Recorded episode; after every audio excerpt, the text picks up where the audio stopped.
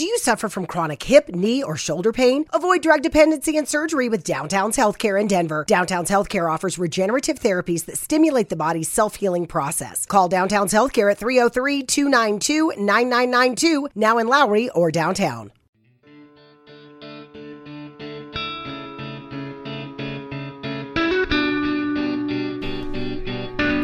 Bienvenido a Sin Límites, un lugar donde siempre hay algo que decir o que contar. Soy Sergio Mendoza y el podcast empieza ahora mismo.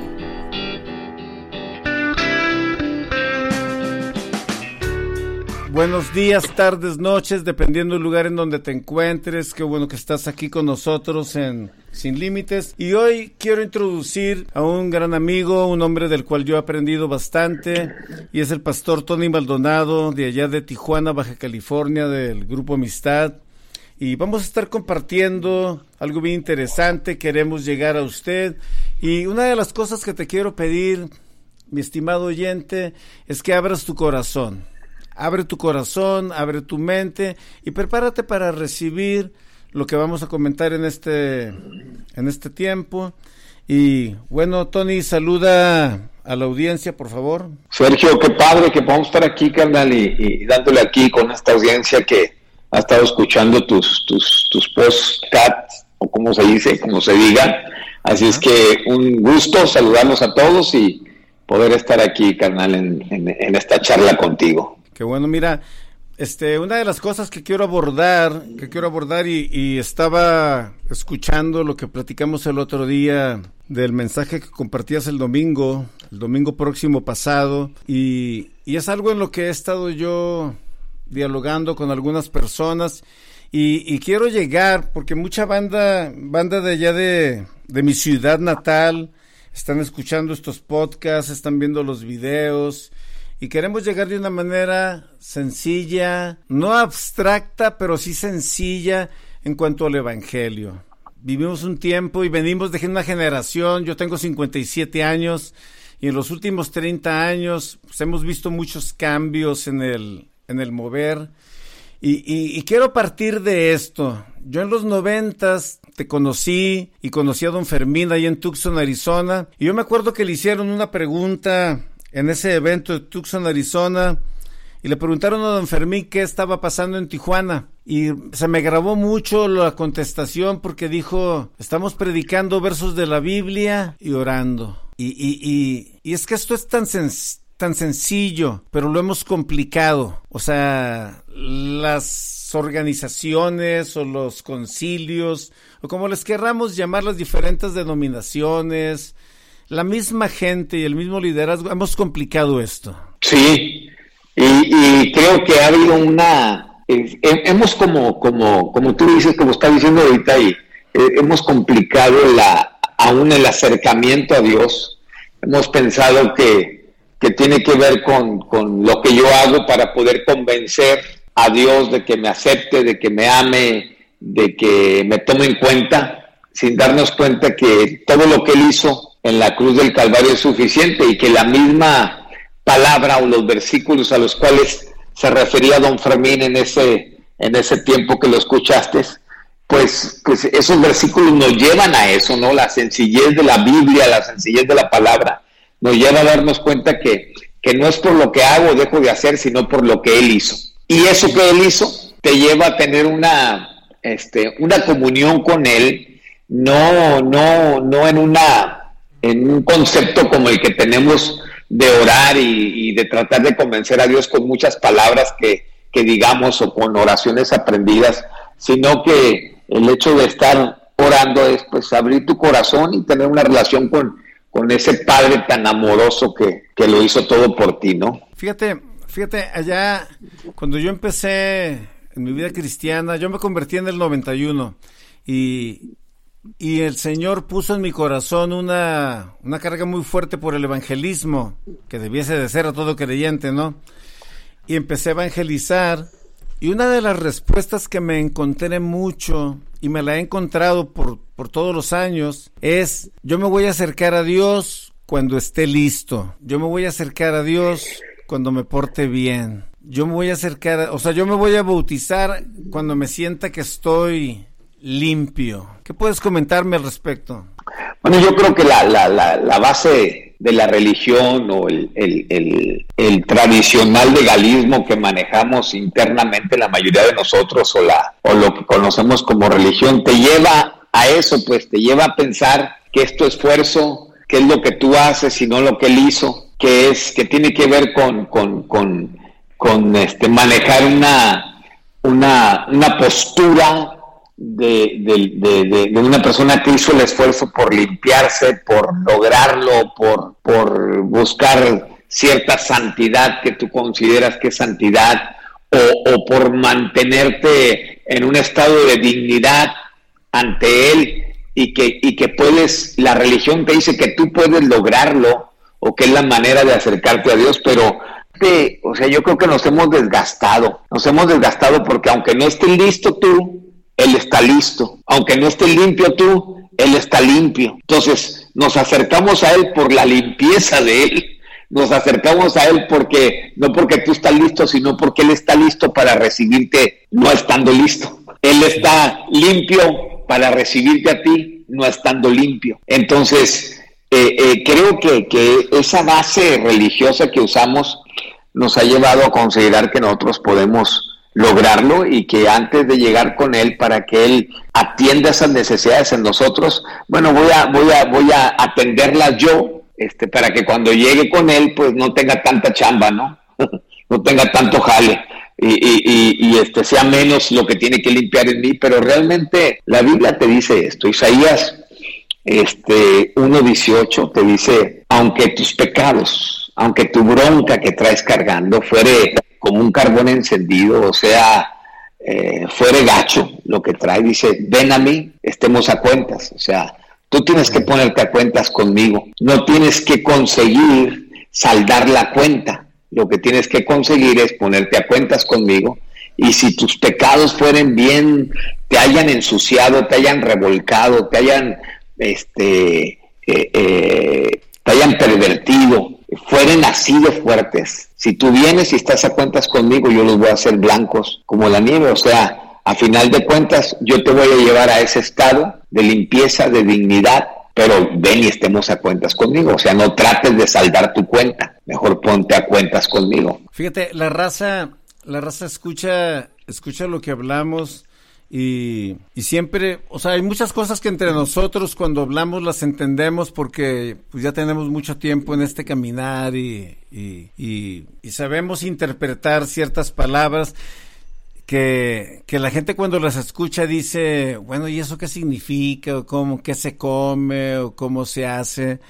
Y yo lo he, yo lo he, yo lo he planteado de esta manera, de una manera bien sencilla, bien llana y le digo, a la, la gente, Dios está tan cerca de ti y siempre ha estado como el aliento que respiras. O sea, siempre, o sea, la realidad es que Él siempre ha estado ahí.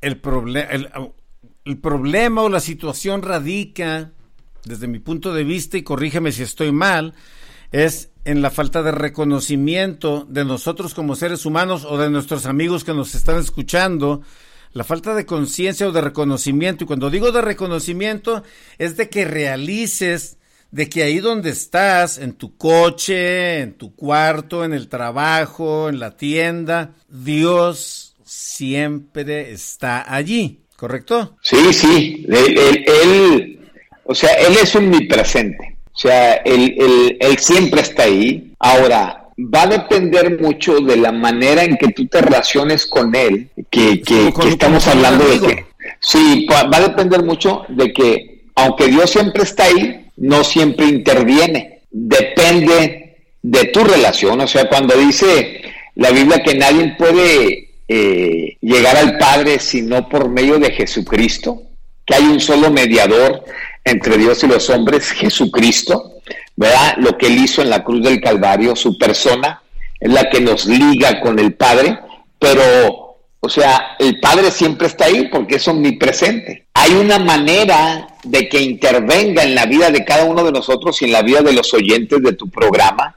Hay una manera en que interviene y es a través de Jesucristo. Entonces, siempre está ahí, nomás no siempre interviene. Pero tú puedes activar que intervenga a través de ese mediador que es Jesucristo. ¿Me explico? Sí, sí, sí. Hay algo, hay algo, y esto se lo escuché, se lo escuché un pastor que dijo y dice así, o sea, Dios ha prometido contestar a aquellos que claman e invocan su nombre, el nombre de su hijo, pero también a aquellos que no claman y que no buscan ni invocan su nombre, Dios no ha prometido absolutamente nada. En pocas palabras, a lo que quiero llegar con esto es que si yo tengo un diálogo y yo tengo una necesidad, y, porque muchas veces venimos y nos acercamos a Dios cuando nos encontramos con la bronca encima, con el hijo en el bote, con la persona bien grave, con una situación así bien difícil y nos acercamos a Dios y oh Dios ayúdame. Pero ¿por qué en el tiempo, en el tiempo de la relación, en el tiempo de la paz, por qué no nos acercamos a aquel que es como un amigo o ese amigo que me ama, dice el coro?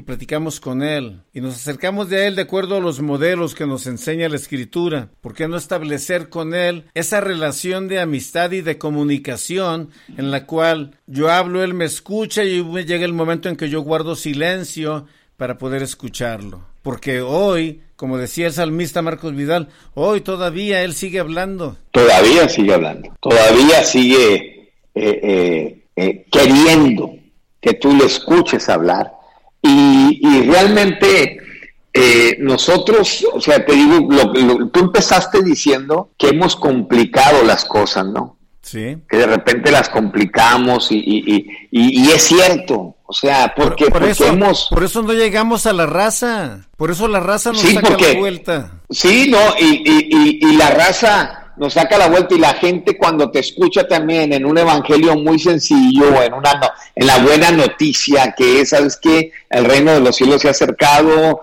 este, ahora nomás falta que tú lo recibas y que tú le eches ganas y que tú hables con Dios y tengas un diálogo con Él a través de Jesucristo. Para la gente también piensa, mucha de la gente, de la raza que nos escucha, piensa que no es así de sencillo, pues, o sea, tiene que ser más complicado. O sea, yo tengo que, tengo que hacer mucho más, no nomás el hecho de recibir, no nomás el hecho de aceptarlo, no nomás el hecho de abrir la puerta y, responder a ese, a ese llamado de Dios que dice, yo estoy a tu puerta y te llamo, si abres, entraré y sanaré contigo. O sea, uno, uno lo complica en su mente religiosa que tiene, que, que, que, piensas que no, pues es que no es tan sencillo, o sea, ¿qué más tengo que hacer? ¿Qué más tengo que, Ándale, ándale. Cargando la losa, porque con la losa... Cargando la losa, sí, sí, y este, y, pensamos que, que esa tiene que ser nuestra postura ante Dios, pero, pero ¿por qué es así? ¿Por qué clamamos, como tú dices, en tiempo de necesidad y no en tiempo en que las cosas me van funcionando bien? Bueno, porque no hemos descubierto nuestra necesidad de Él. En el tiempo en que algo nos hace falta o algo se nos complicó, entonces, esa realidad que vivimos nos muestra una necesidad que tenemos. Tenemos una necesidad de feria, tenemos una necesidad de salud, tenemos una necesidad de que se nos abra esta puerta, tenemos una necesidad de jale, tenemos una necesidad de que nuestra familia se restaure. Entonces descubrimos una necesidad que es real, pero muy pocos descubrimos la necesidad permanente que tenemos de Él. Entonces, por eso, como tú decías, en tiempos buenos no clamamos más que en tiempos malos porque manifiesta una necesidad. Entonces, ¿qué tenemos que alcanzar a visualizar todos los que están oyendo y nosotros mismos, Sergio?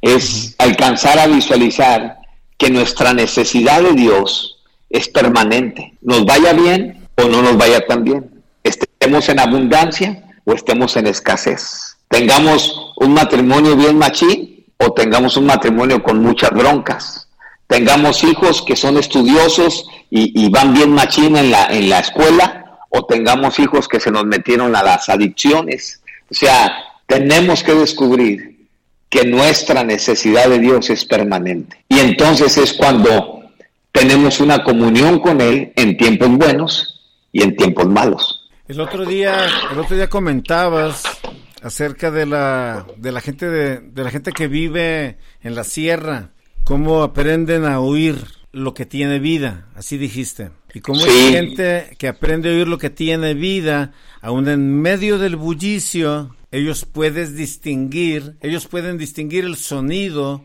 de lo que tiene vida. Entra un poquito por ahí porque los que nos están oyendo, yo estoy seguro que les va a interesar mucho esto. Pues mira, el, ranchero de allá de la sierra, eh, y, le hicieron la invitación a un amigo para ir a México y, estar entre, entre todo el, el, guateque y todo el, disturbio y todo el ruidajo, ¿no? Allá entre el trafical el trajín, ¿no? Allá en las ciudades, pues como la Ciudad de México, como en alguna otra ciudad, donde es el pitadero y, los saludos de los taxistas que te le metiste y el gritadero de gente.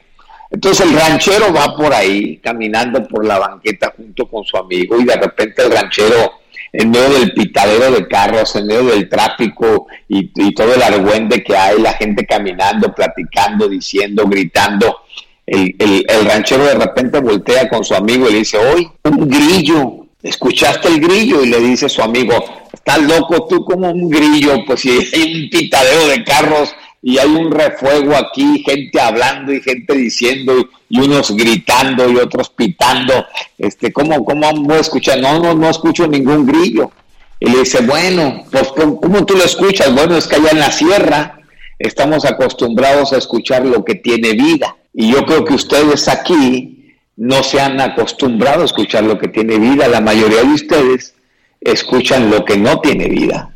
Y luego si tú te fijas, dice, cuando hay el pitadero de carros, la gente voltea, porque están escuchando algo que no tiene vida. Y el pitadero de carros no les permite escuchar el grillo que sí tiene vida.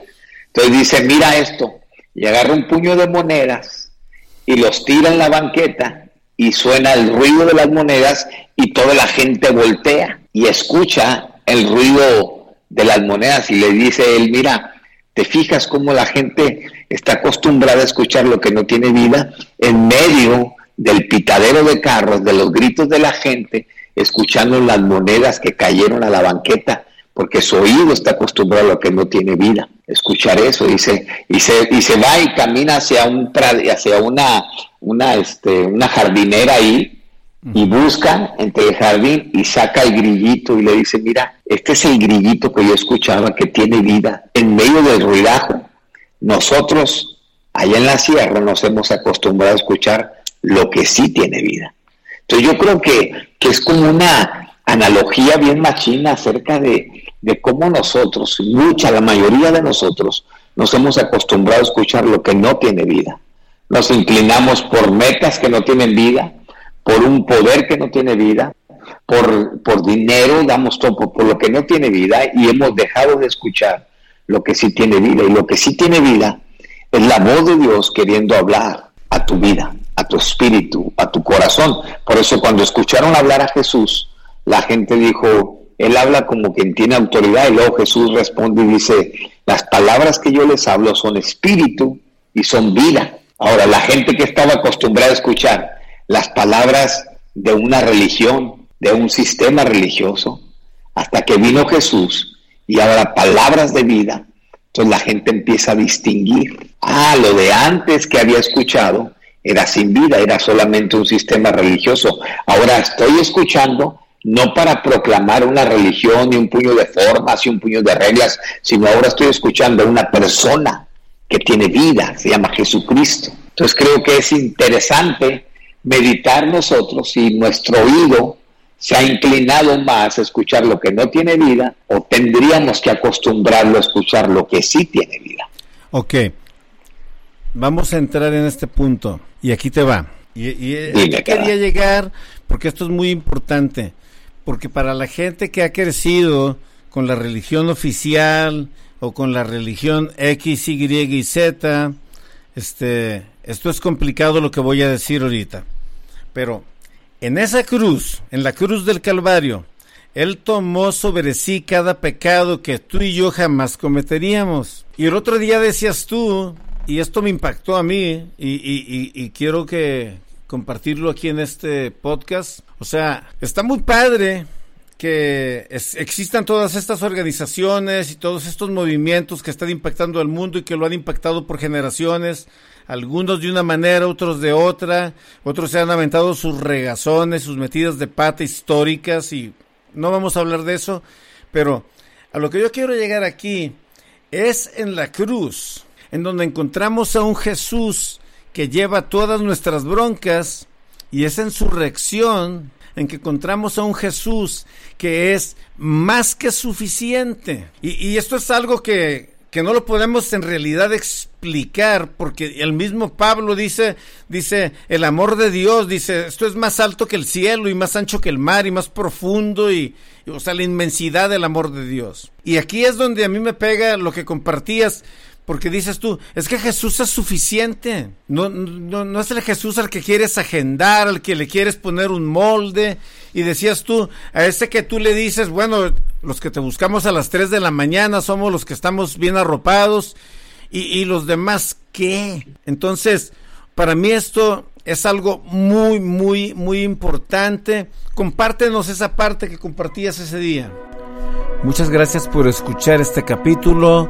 Te esperamos para la próxima, para compartir una palabra de vida. Y si este capítulo fue de bendición, por favor, compártelo con tus amigos, con tu familia, para de esa manera crecer.